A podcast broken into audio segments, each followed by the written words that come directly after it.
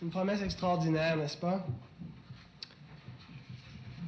Celui qui a Christ est plus riche que ceux qui ont beaucoup dans ce monde, que ceux qui ont la gloire, que ceux qui ont l'honneur, que ceux qui ont l'argent, que ceux qui ont la santé.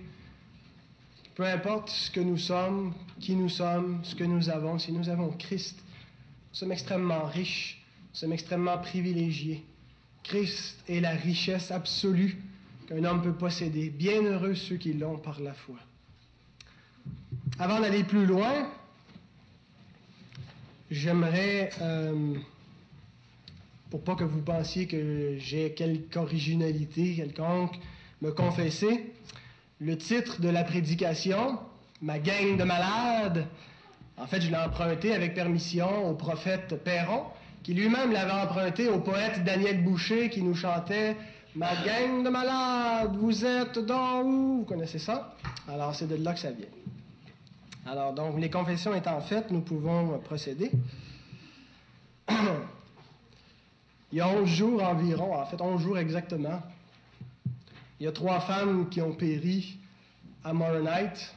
Euh, vous avez probablement entendu cette histoire dans les, médias. Il y a eu un effondrement euh, de l'édifice là où elles travaillaient et euh, elles ont été prises sous le décompte de cet effondrement et elles ont péri.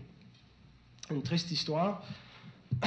Et j'écoutais le lendemain, au lendemain de cet événement, un reportage euh, au téléjournal, et puis il y avait une consoeur de ces, de ces trois femmes qui était interrogée par le journaliste, et euh, elle, évoquait leur mémoire en, disant que c'était de bonnes personnes, et elle, elle parlait entre autres, elle parlait précisément de chacune, et elle a dit d'une d'entre elles qu'elle était une, une, une, maman dévouée, une employée exemplaire, une bonne personne, quoi. Et puis à la fin, ce qui a retenu mon attention, c'est qu'elle a dit, finalement, un peu à cause de tout cela, qu'elle a assurément sa place au ciel.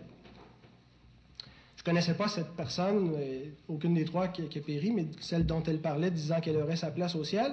Sans doute que c'était une personne exemplaire à bien des égards, euh, et peut-être aussi qu'elle est au ciel, je ne sais pas. Mais le point que, je veux souligner, qui a retenu mon attention, c'est cette croyance populaire qui est répandue euh, dans, la, population, chez, chez, les gens, que pour avoir mené une bonne vie, cela nous vaut une place au ciel. Pour avoir été une bonne personne, pour avoir fait son devoir, pour avoir été vertueux, ou en tout cas ne, pas avoir été le contraire de cela, ça nous vaut une place au ciel. Et il m'est arrivé par moments d'aller dans les parcs euh, pour annoncer la bonne nouvelle du salut et une façon que, je, faisais pour approcher les gens, en particulier les jeunes. J'arrivais, il y avait une gang de jeunes, souvent des, jeunes un peu marginaux, et je sortais un billet de 10 piastres ou 20 piastres, dépendamment de ce que j'avais dans mon portefeuille, et je disais, je l'offre à n'importe lequel d'entre vous qui peut me dire comment quelqu'un peut entrer au ciel. Alors là, ils étaient beaucoup plus excités à l'idée de gagner 10 piastres qu'à l'idée de savoir comment entrer au ciel. Alors ils risquaient toutes les réponses euh, imaginable. Alors, euh, généralement, ce qu'il ce que, ce me disait, eh bien, c'était euh, il faut faire une bonne vie, ou il faut aimer son prochain, il faut prier, il faut croire en Dieu. Alors, c'était le genre de réponse qui, qui revenait le plus fréquemment. Mais toutes ces réponses ont quelque chose en commun.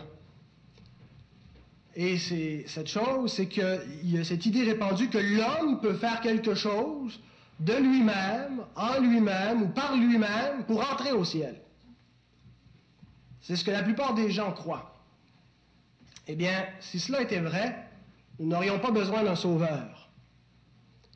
Si l'homme, de par lui-même, peut rentrer au ciel, où est la nécessité d'un sauveur On n'a pas besoin d'un sauveur, on a besoin peut-être d'un bon exemple. Et au mieux, c'est ce que Jésus pourrait être, c'est l'exemple à suivre. Faites comme lui, puis vous entrerez au ciel. Eh bien, ce n'est pas ce que la Bible enseigne. La Bible enseigne que l'homme ne peut rien faire de par lui-même pour pouvoir entrer au ciel et qu'il a besoin d'un sauveur. Et aujourd'hui, je veux vous parler de ce sauveur. Et Pâques et l'occasion idéale pour parler de ce sauveur qui est venu sauver une gang de malades. Nous allons prier. Seigneur Jésus, tu as dit que lorsque nous nous assemblerions, tu serais au milieu de nous. Seigneur, nous te prenons au mot, nous croyons ta parole. Tu es là. Peut-être ne te voyons-nous pas avec nos yeux, mais ce matin, Seigneur, par la foi, nous voulons te voir, te rencontrer. Rends ta présence sensible à nos cœurs. Seigneur, c'est toi qui sauves, c'est toi qui guéris, c'est toi qui parles. Manifeste-toi, Seigneur. Nous te le demandons, parce que tu es un Dieu plein de grâce, de bonté, de bienveillance. Amen. Vous pouvez ouvrir la parole de Dieu dans l'évangile de Marc au chapitre 2.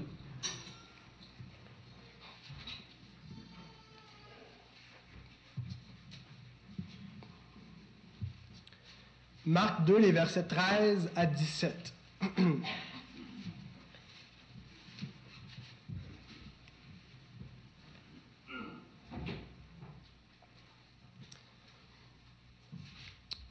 Écoutons la parole de Dieu. Jésus sortit de nouveau du côté de la mer. Toute la foule venait à lui et il les enseignait. En passant, il vit Lévi, fils d'Alphée, assis au bureau des péages. Il lui dit, Suis-moi.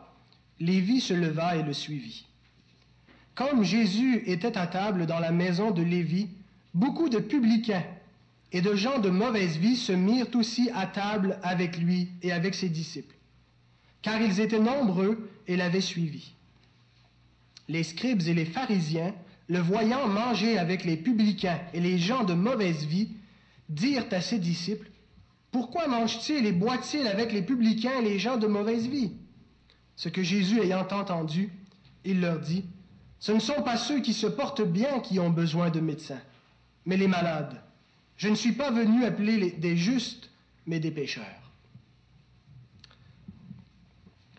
Je travaille dans la prison la plus haute sécurité au Canada à titre d'aumônier.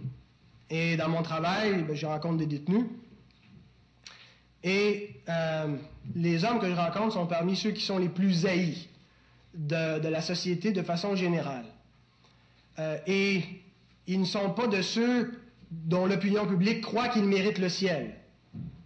Ces hommes, à cause des actes qu'ils ont commis, ne méritent pas. Ils n'ont pas fait une bonne vie, ne méritent pas le ciel, d'après ce que la plupart des gens croient. La plupart, en tout cas un bon nombre, sont des tueurs. Certains ont tué plus d'une fois, certains même ont tué en série. Beaucoup de violeurs, des fois des viols avec beaucoup de violence, parfois même des enfants. Et à rencontrer ces hommes, on se bute devant une mentalité qui n'a pas de commune mesure avec ce qu'on peut appeler le bon sens ou le bon sens commun. On ne le retrouve pas, ce n'est pas, ce qui est le plus répandu dans ces milieux. Une mentalité qui est complètement étrangère et chez certains individus, je dirais, même si euh, j'ai espoir et je crois dans la grâce et la puissance de Dieu, qu'il y a de certains euh, qui ne sont pas récupérables au sens qu'ils pourront réintégrer la société, qui sont réellement des dangers publics. Et c'est vraiment une gang de malades. Beaucoup de cas aussi de santé mentale, mais trop dangereux pour être soignés dans des, hôpitaux qui offrent ce genre de service-là. Et les détenus en général, et peut-être encore plus les détenus de, de l'unité spéciale de détention où je travaille, sont parmi les plus méprisés dans la société. Pour deux raisons, parce que c'est une espèce nuisible, c'est des criminels, ça nuit à la paix sociale, c'est des dangers publics, mais aussi parce qu'il coûte cher. Il coûte extrêmement cher à l'État de euh, la délinquance de ces hommes. Au temps de Jésus, les gens qui étaient les plus haïs dans la société, ce n'étaient pas nécessairement les détenus. Euh, parce que les criminels, les, plus sérieux, euh, on, les, les incarcérait pas de longues années, on les tuait. Alors, ça réglait le problème de la, de la, la, de, la rédicivité et ça coûtait pas trop cher. Alors, les, plus haïs, ce n'étaient pas les, détenus, mais c'était les publicains. Alors, qui sont les publicains? ça nous intéresse d'autant plus que dans notre texte, on a non pas un publicain, mais une gang de publicains attablés. Jésus est, au milieu d'eux. Alors, les publicains, c'était des collecteurs d'impôts. On ne les aime toujours pas aujourd'hui, on ne les aimait pas non plus à l'époque. Mais euh, c'était des collecteurs d'impôts un peu particuliers. Généralement, c'était des Juifs, ceux qui étaient publicains dans le territoire de la Judée, des Juifs à la solde des Romains. C'était des, Juifs qui étaient engagés par les Romains pour prélever un impôt sur les, Juifs. Alors, les Romains, c'est les ennemis.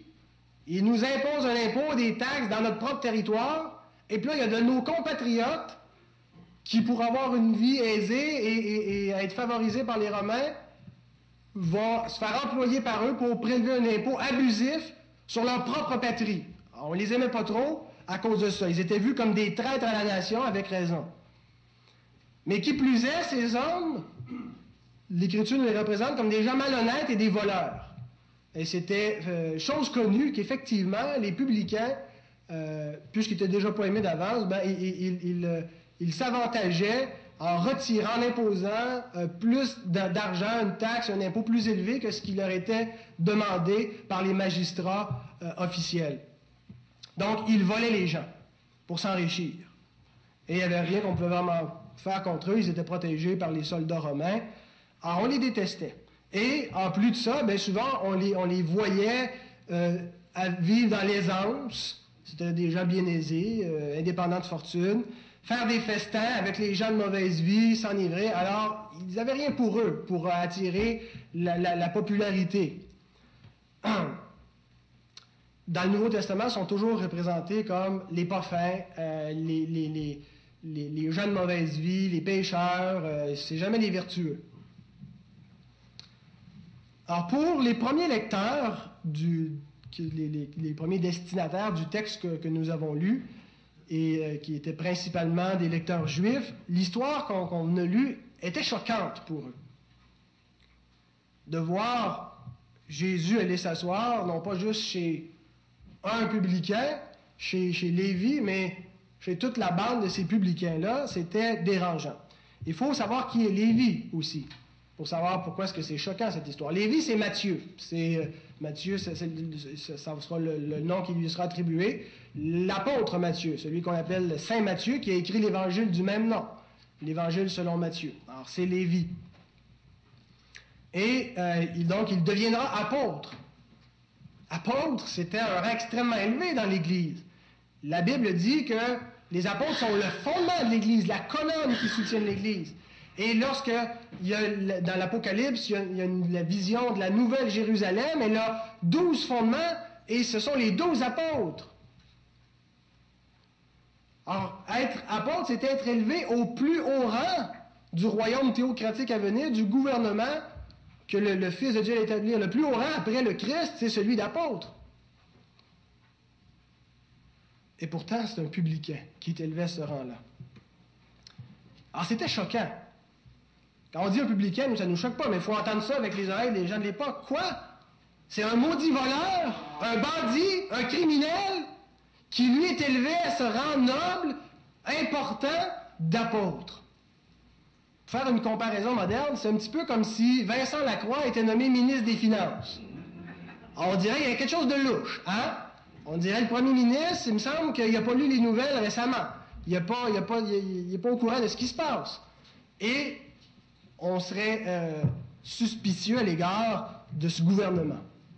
Alors, c'est pas étonnant que les justes dans l'histoire, que les pharisiens, les scribes, qui sont des gens qui, qui font tout ce qu'ils peuvent pour mener une bonne vie, être honnêtes, obéir à la loi, voient d'un très mauvais œil que Jésus aille s'asseoir avec non pas un publicain, mais une gang de publicains, une gang de malades et des gens de mauvaise vie. Et le texte insiste pour nous dire à quel point Jésus se trouvait en mauvaise compagnie.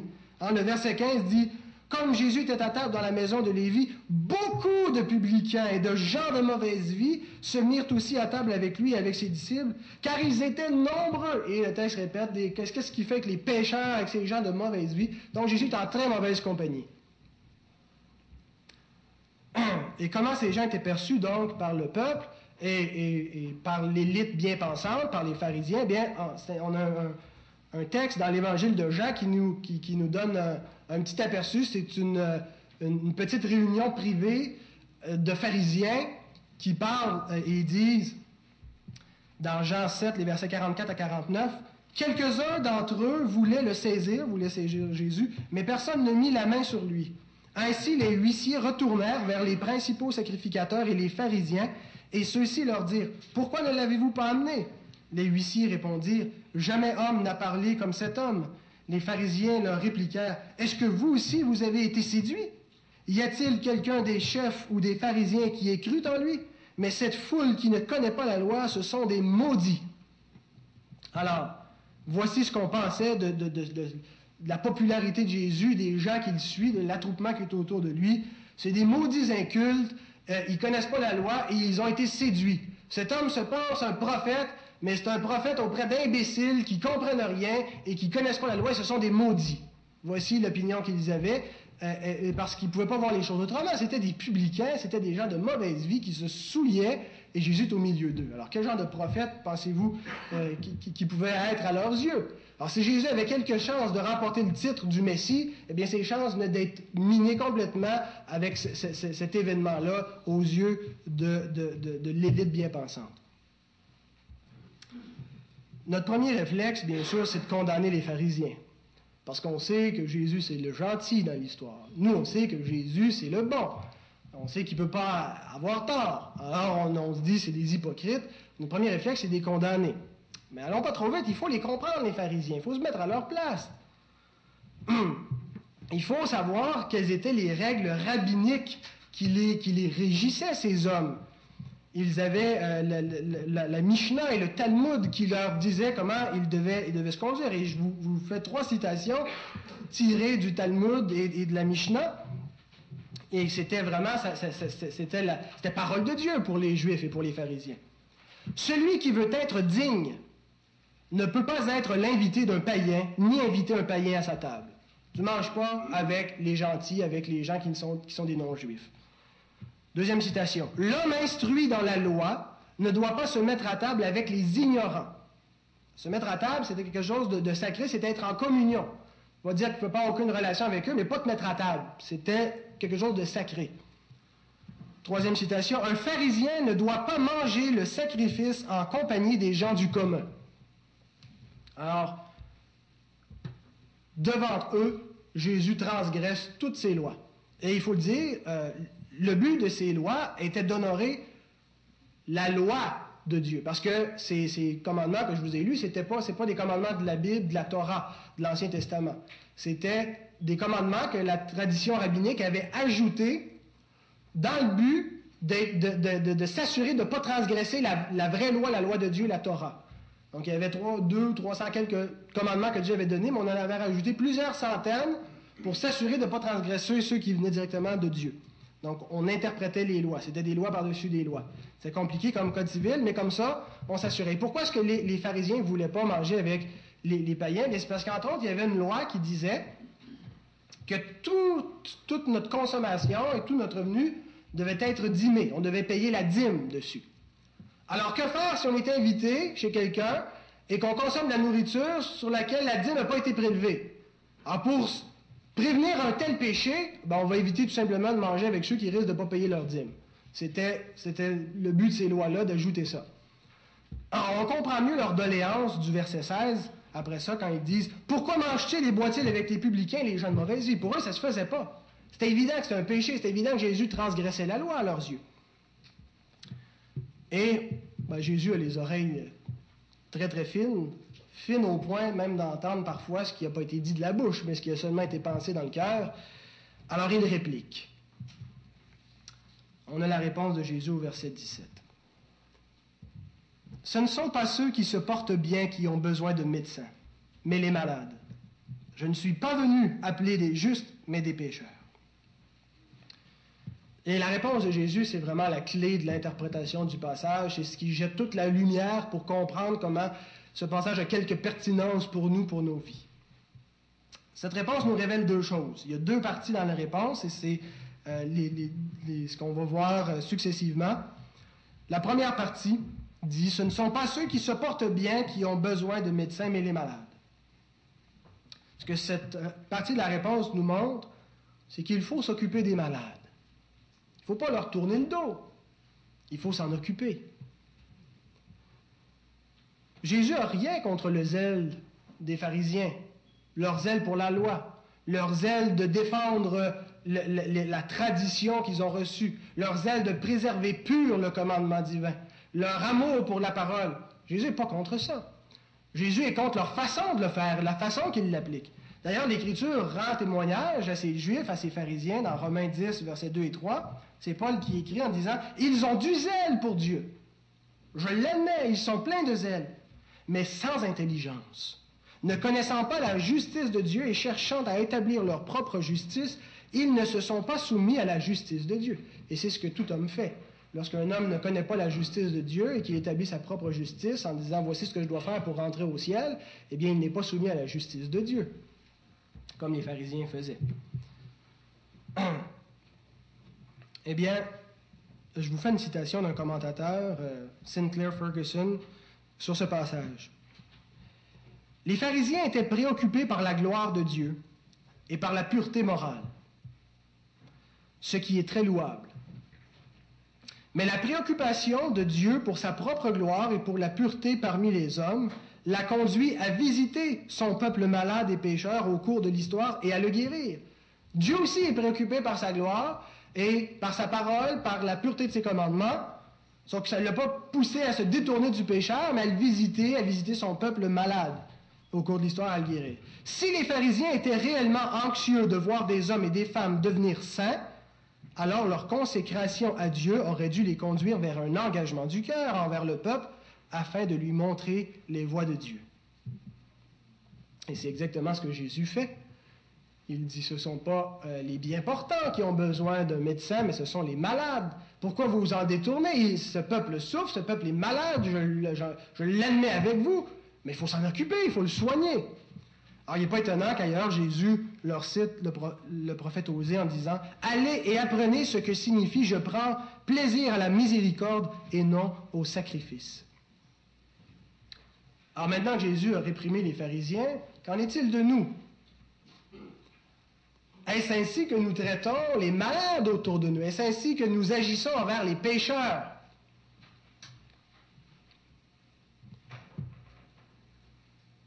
Est-ce qu'il y a des gens que nous refusons de voir, de côtoyer? Est-ce que ça vous est arrivé de ne pas vouloir être en la présence de quelqu'un parce que sa façon de vivre transgressait vos standards moraux, éthiques? Est-ce que ça vous est arrivé, frères et sœurs, de mépriser les gens, de mépriser leur vie d'être hautain et de vous détourner d'eux comme si nous, on avait une vie plus pure? Ou sommes-nous capables d'approcher les gens souillés, des gens malades, des gens de mauvaise vie, des pécheurs? Et non seulement de les approcher, mais de leur faire du bien. Sommes-nous trop purs pour nous mélanger avec les impurs? Eh bien, que personne ne se dise chrétien s'il n'est pas prêt à imiter le Christ. Hein, il faut s'occuper des malades. Ce sont eux qui ont besoin de docteurs. Mais attention, je ne voudrais pas en disant cela donner l'impression qu'il faut fermer les yeux sur le péché. Il faut faire la distinction entre le péché et le pécheur. Voilà ce qu'il faut faire. Mais il ne faut jamais euh, accepter le péché. Acceptons, recevons le pécheur, mais non pas le péché. Jésus est appelé l'ami des pécheurs, mais jamais l'Écriture dit que Jésus est l'ami du péché. Et en tant que médecin, c'est en tant que médecin qu'il s'approche des pécheurs. C'est pas en tant que leur vis-à-vis, c'est pas en tant que larron en foire et euh, en tant que, que, que, pécheur qu'il s'approche des pécheurs pour faire la fête avec eux. C'est en tant que médecin qu'il est auprès d'eux. Or, il doit s'approcher suffisamment près d'eux pour pouvoir les soigner, mais sans être contaminé.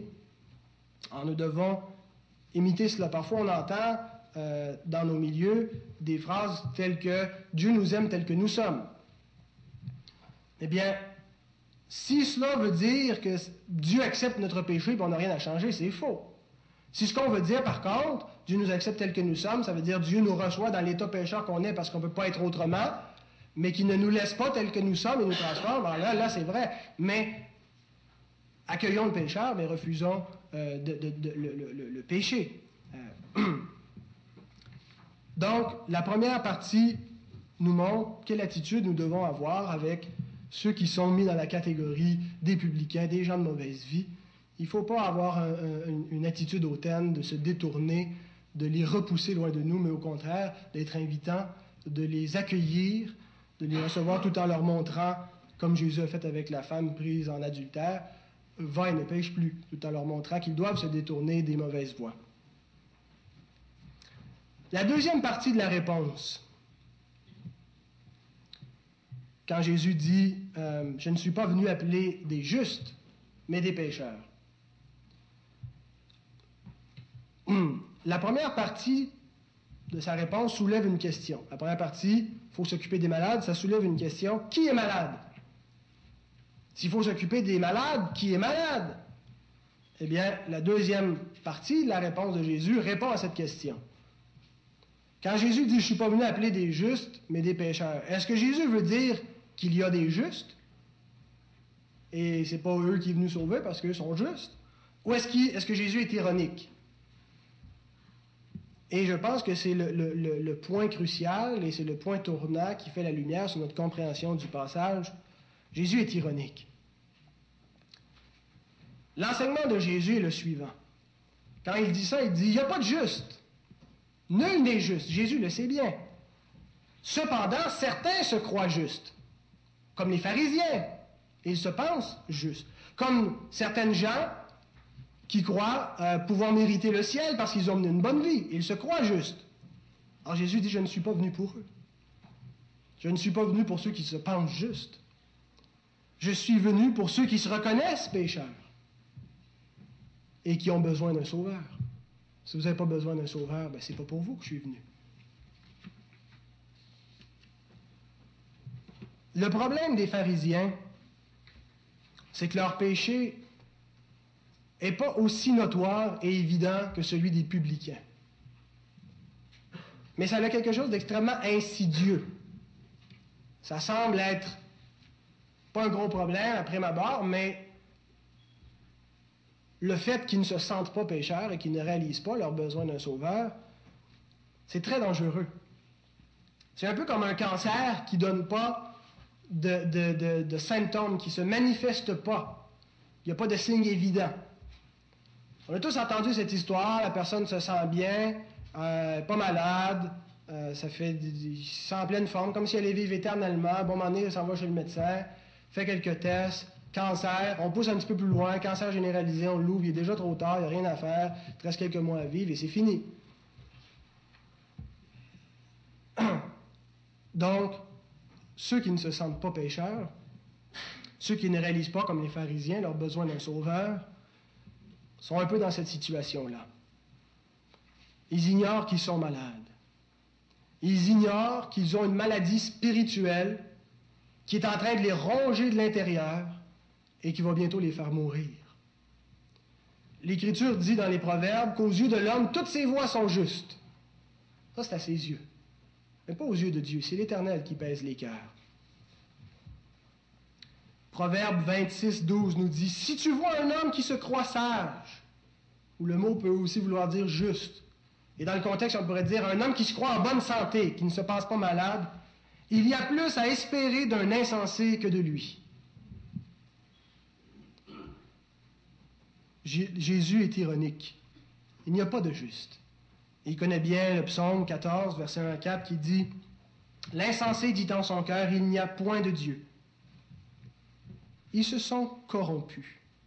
Ils ont commis des actions abominables. Il n'en est aucun qui fasse le bien. L'Éternel du haut des cieux regarde les fils de l'homme pour voir s'il y a quelqu'un qui soit intelligent, qui cherche Dieu. Mais tous sont égarés, tous sont pervertis. Il n'en est aucun qui fasse le bien, pas même un seul. Tous ceux qui commettent l'iniquité ont-ils perdu le sens? Ils dévorent mon peuple, ils le prennent pour nourriture, ils n'invoquent point l'Éternel.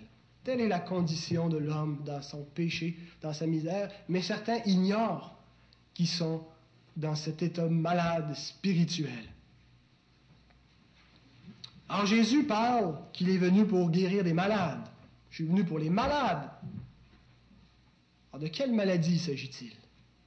S'il vient pour les malades, un malade, par définition, a une maladie. Quelle est cette maladie de laquelle Jésus euh, nous parle? C'est une maladie spirituelle, une maladie dégénérative qu'on appelle le péché. Vous voulez savoir si vous êtes infecté? Eh bien, laissez-moi vous poser quelques questions. Je vais vous décrire les symptômes et vous pourrez juger vous-même euh, si euh, vous retrouvez ces symptômes dans votre vie et si vous êtes malade. J'ai dit au commencement, en parlant des détenus que je vois, qu'il y en a beaucoup qui sont des meurtriers. Eh bien, le meurtre est un symptôme très important du péché. Le meurtre est un péché et nous montre, quand on est meurtrier, qu'on est affecté par cette maladie qui est le péché. Alors peut-être la plupart d'entre nous ici se réjouissent en disant Ouf, je ne suis pas meurtrier. Mais l'Écriture nous dit qu'on n'a pas besoin de tuer pour être meurtrier. La Bible dit Quiconque est son frère est un meurtrier. Quiconque haït son frère a de la haine envers lui. Quiconque n'aime pas son prochain entretient cette haine contre lui. Dieu le voit comme un meurtrier, au même titre que les autres. Avez-vous déjà haï quelqu'un? Avez-vous déjà souhaité du mal? Quelqu'un vous a fait du mal et vous en avez souhaité en retour un char de mal. C'est comme un char qui te passe sur le corps. Ça faisait du bien d'imaginer que cette personne-là recevrait ce qu'elle nous a fait et qu'elle souffrirait à son tour. Parfois, ça nous prive de sommeil de penser à une personne ou un groupe de personnes à qui on en veut.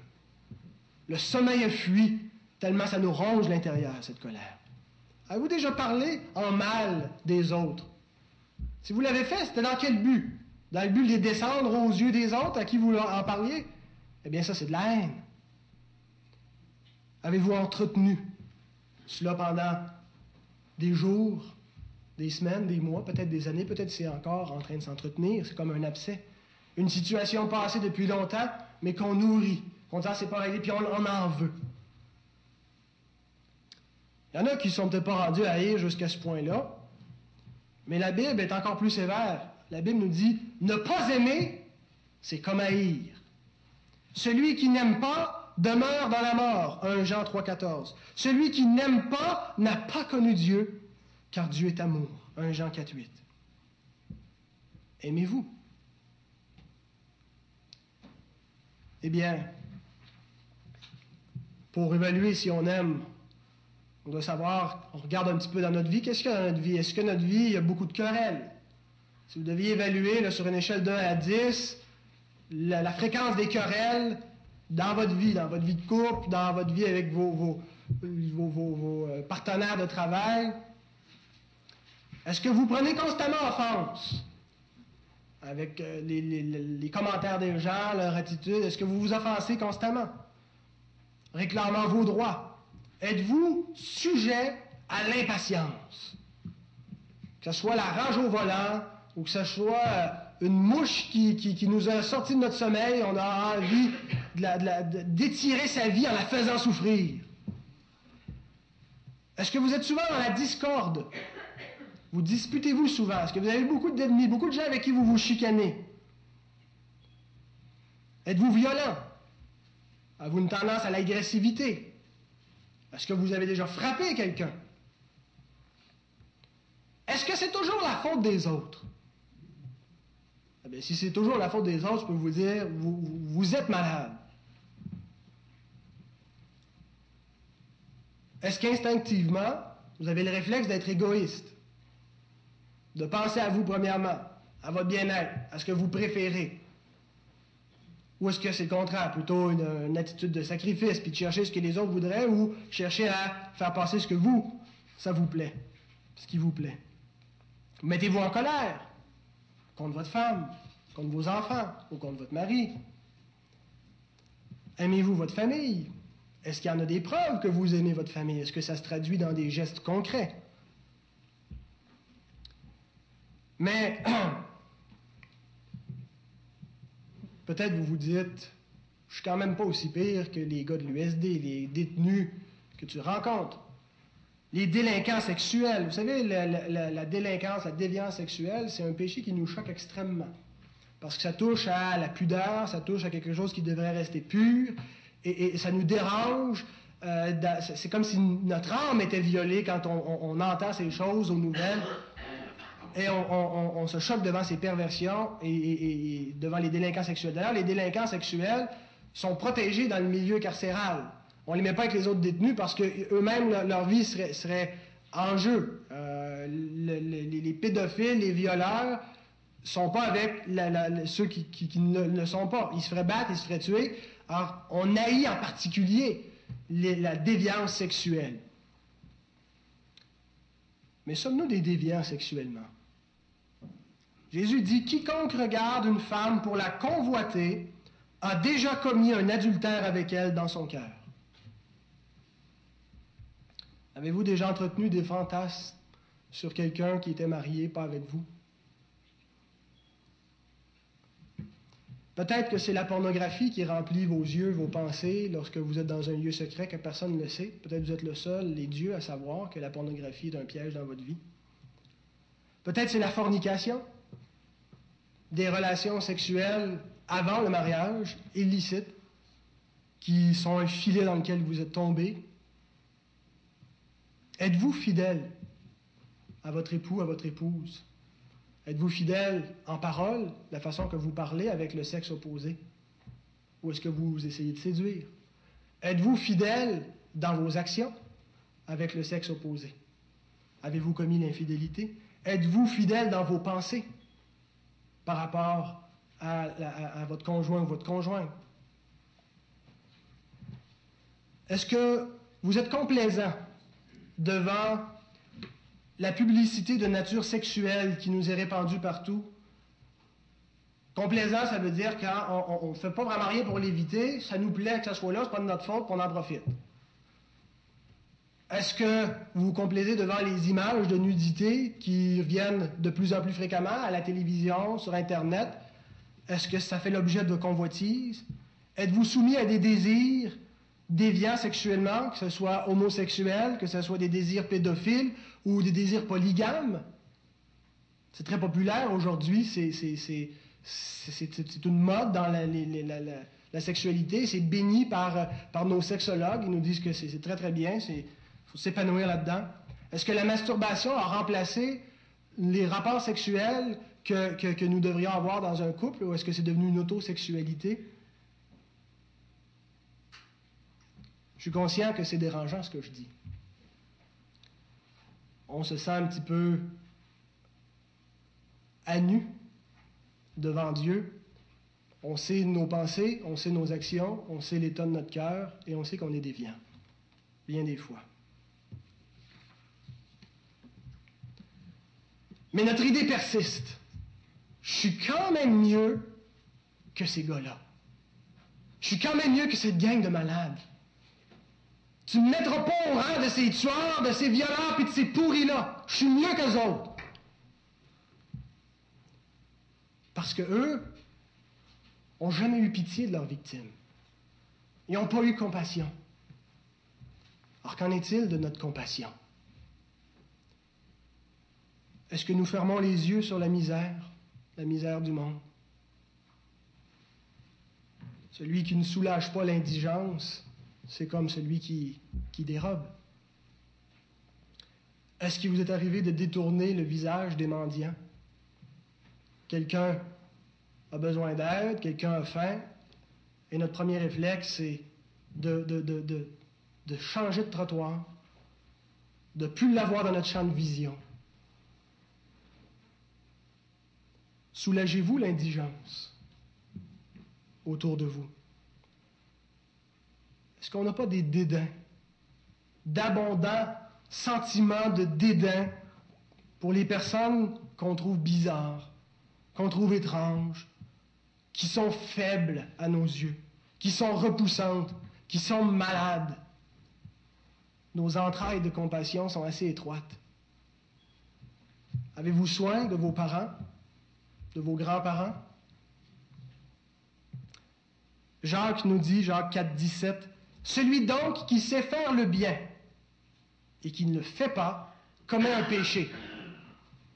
Je ne sais pas comment on peut interpréter ce verset-là autrement que quand tu sais ce que tu dois faire et que tu ne le fais pas, tu fais un péché.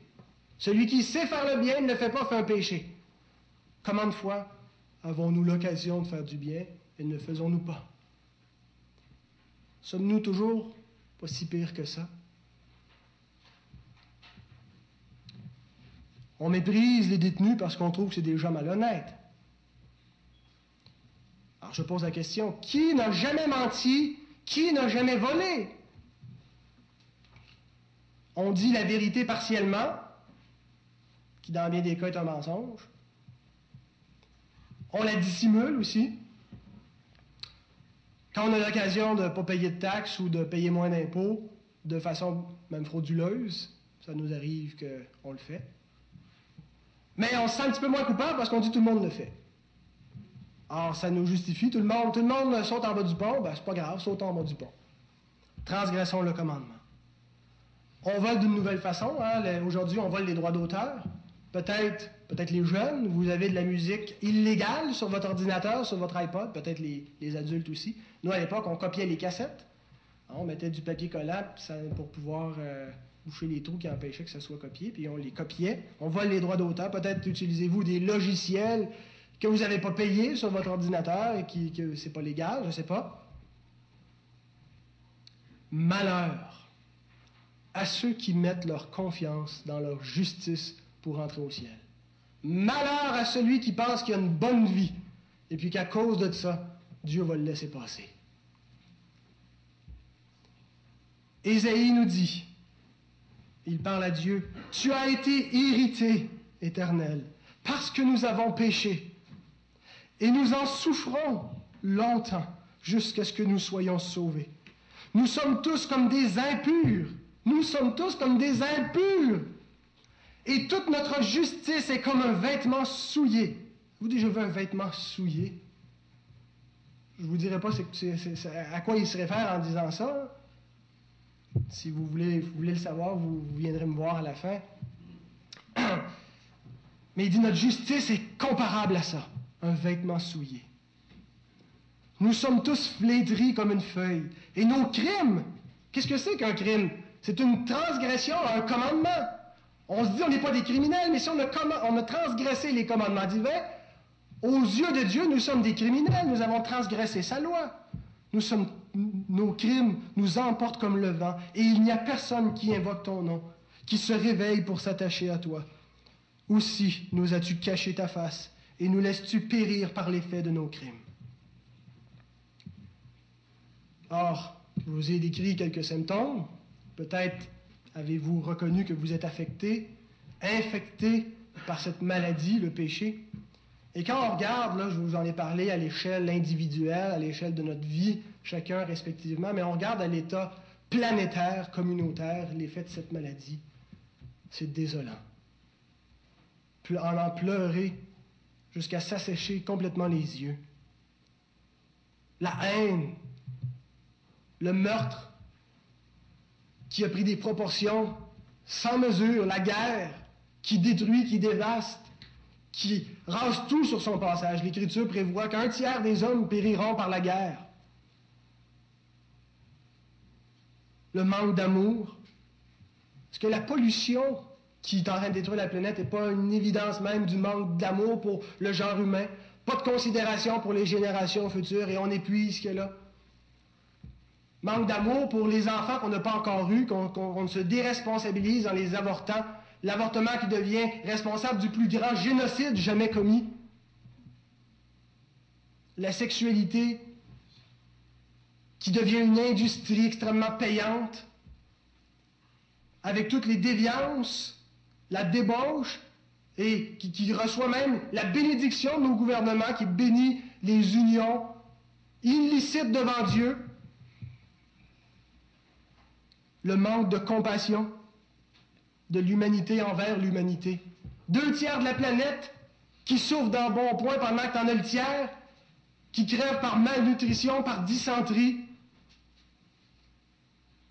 La malhonnêteté répandue partout, scandale après scandale, on les voit dans les compagnies, on les voit, le gouverneur de l'État de New York, la politique, partout, la corruption répandue à grande échelle. On vit dans un monde qui est une gang de malades. Et nous y prenons part. Et le jugement vient bientôt. Alors le but de Jésus était le suivant, de montrer aux pharisiens qu'entre eux et les publicains, il n'y a pas une grosse différence. Et mon but est de nous souligner, de nous montrer en pleine face qu'aux yeux de Dieu, entre nous, puis les gars de l'unité spéciale de détention, il n'y a pas une si grosse différence. Alors si on évalue que eux ne méritent pas le ciel, je peux vous assurer qu'aucun d'entre nous, par sa bonne vie, mérite le ciel. Tous sont pervertis et tous périront. Le jugement est le même pour tous. Vous n'avez peut-être pas dit encore que cette maladie dont vous souffrez, c'est une maladie mortelle. Une maladie qui mène à la mort. C'est inévitable. Vous allez mourir. Et on voit déjà les effets de la mort qui se répandent dans le monde, les effets dévastateurs qui envahissent et qui rentrent dans nos vies. Comment la mort ronge nos relations, détruit, détruit ce que nous sommes, détruit ce que nous faisons dans bien des cas. La mort est à l'œuvre. Et ultimement, la mort, c'est l'enfer, c'est la séparation d'avec Dieu. Est-ce que vous avez une assez bonne vie pour rentrer au ciel? Le croyez-vous? Eh bien, si vous le pensez, c'est un autre symptôme de votre maladie symptôme du péché, c'est de penser qu'on est juste, c'est de ne pas voir qu'on est des pécheurs, pas voir qu'on est perdu, pas voir qu'on est malade. Ne réalisez-vous pas que vous avez offensé la justice divine et que bientôt les comptes vont vous être demandés, le prix va devoir être payé. Vous êtes malade. Est-ce que vous le croyez? Nous sommes malades, nous sommes tous une gang de malades. Et si nous ne le croyons pas, nous allons faire exactement comme les pharisiens ont fait. Qu'est-ce qu'ils ont fait, les pharisiens? Eh bien, ils ne sont pas allés voir le médecin. Si vous êtes convaincu que vous êtes malade, il faut aller voir le médecin. J'ai une bonne nouvelle. Il y a un remède. Il y a un remède à cette maladie qui affecte vos relations, qui affecte votre mariage, qui affecte, vous la voyez dans la vie de vos enfants, vous la voyez dans les écoles, vous la voyez partout, cette maladie, vous la voyez en vous, et il y a un remède. Il y a une, guérison qui est offerte. Et on le voit dans la scène qu'on a vue, le remède, on le voit en filigrane, il faut être très attentif, c'est un petit peu subtil. Le remède est le suivant. Il faut manger en compagnie du docteur. il faut manger en compagnie du médecin. Le repas, à l'époque de Jésus, signifiait une communion. C'est pour cette raison que c'était si important pour les pharisiens de ne pas se mettre avec les gens du commun, les gens de mauvaise vie, parce qu'ils ne voulaient pas être en communion avec eux. Ils ne voulaient pas participer à leur péché. Mais ce qu'ils n'ont pas réalisé, c'est que ce n'est pas Jésus qui est en communion avec les pécheurs, c'est les pécheurs qui sont en communion avec Christ. Le repas, c'est une communion, c'est ce que l'Écriture nous dit dans 1 Corinthiens 10, 16 et 17, quand on prend le repas du Seigneur, quand on prend la, communion. Eh bien, c'est la communion à son corps, la communion à son sang, la communion à la vie du Seigneur.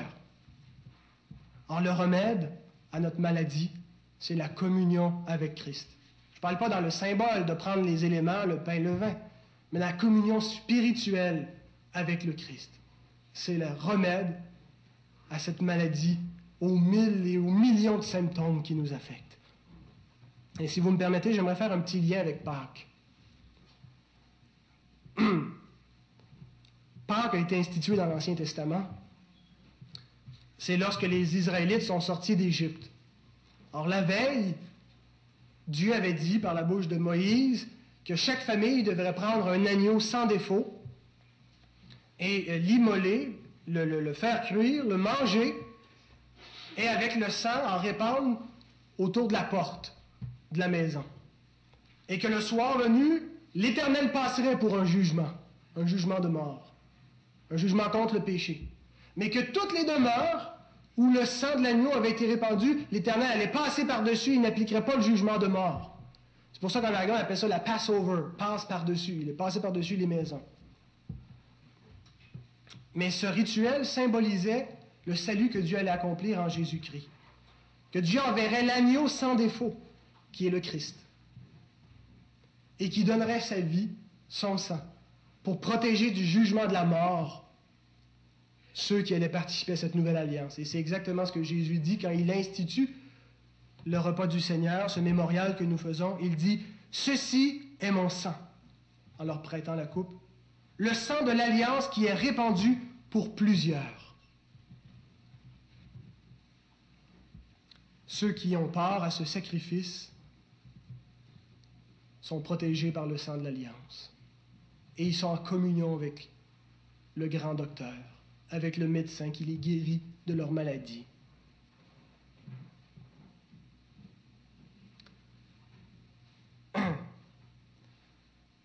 La scène que nous avons sous les yeux dans ce, texte que nous avons lu, c'est une scène magnifique.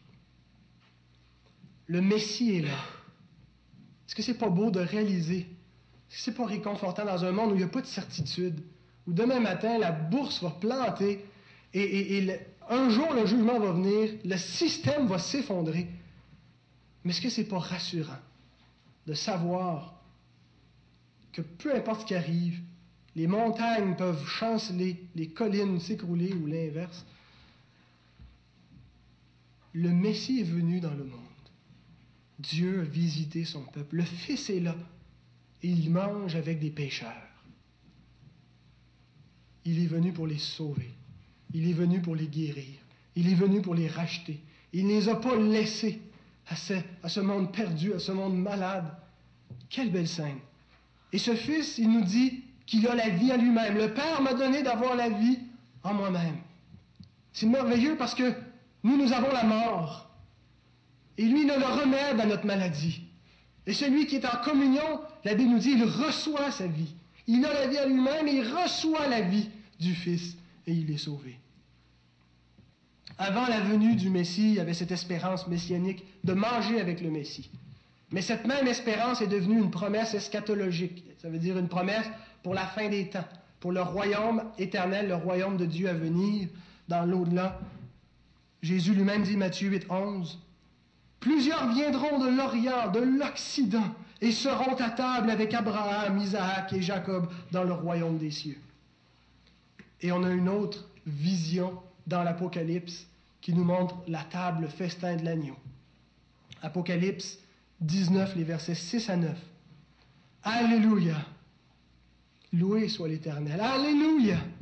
Car le Seigneur, notre Dieu Tout-Puissant, est entré dans son règne. Le Seigneur est entré dans son règne, réjouissons-nous et soyons dans l'allégresse et donnons-lui gloire, car les noces de l'agneau sont venues.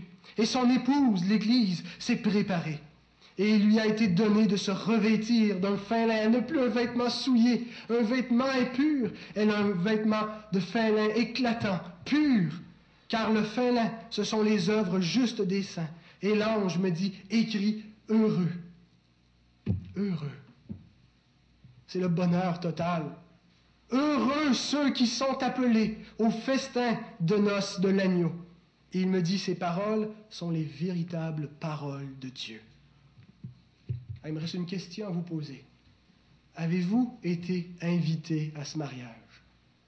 On ne peut pas aller à un mariage sans avoir été invité, n'est-ce pas? On reçoit des faire-part, c'est merveilleux, on est content, on se prépare, des mois d'avance, le jour venu, on participe à un mariage. Avez-vous reçu une invitation à manger à la table de l'époux, du Seigneur, du médecin, de l'agneau, du Sauveur? Eh bien, si vous n'avez pas reçu l'invitation, en voici une. Jésus lui-même dit, Voici, je me tiens à la porte et je frappe. Si quelqu'un entend ma voix et ouvre la porte, j'entrerai chez lui, je souperai avec lui et lui avec moi. Ce matin, est-ce que vous avez entendu un prédicateur s'exciter puis s'énerver un petit peu, ou est-ce que vous avez entendu la voix du Christ? Est-ce qu'au travers de sa parole, qui est la sienne, est-ce qu'il a cogné la porte de votre cœur? Est-ce que l'écho de sa voix retentit dans votre âme? Est-ce que vos, vos tripes ont été de compassion de réaliser que vous étiez malade, mais que le docteur était là pour vous sauver? Il vous invite à ouvrir la porte et à manger avec lui. C'est le remède. Être en communion avec lui. Être dans une relation d'alliance. Et la promesse pour tous ceux qui ouvrent la porte et qui mangent avec lui, ils seront au festin de l'agneau. Ils seront dans le royaume des cieux à la fin. Ils ne seront plus malades. Plus jamais. Plus jamais n'entendra-t-on parler de cette maladie, de tous ces maux. Ça sera fini. Gloire à Dieu. Seigneur, béni soit ton nom. Gloire à ton nom, notre Dieu. Merci. Merci d'être venu nous sauver. Mon Dieu, j'étais malade. J'étais un pécheur souillé qui a contre tes commandements, qui t'a rejeté ouvertement. Mais tu as eu compassion. Et Seigneur, nous sommes tous des malades. Mais aujourd'hui, nous entendons ta voix et nous voulons regarder à toi comme à celui qui guérit, comme à celui qui sauve, comme à celui qui donne sa vie pour que nous ayons la vie en abondance, pour que la mort ne soit plus. Ô Dieu, sauve encore aujourd'hui. Sauve ces personnes qui ont entendu ta voix aujourd'hui, qui ne te connaissent pas encore. Ces personnes qui n'ont pas encore mangé, soupé avec toi. Ô Dieu, entends leur voix. Visite-les. Ouvre leur cœur. Gloire à ton nom. Amen.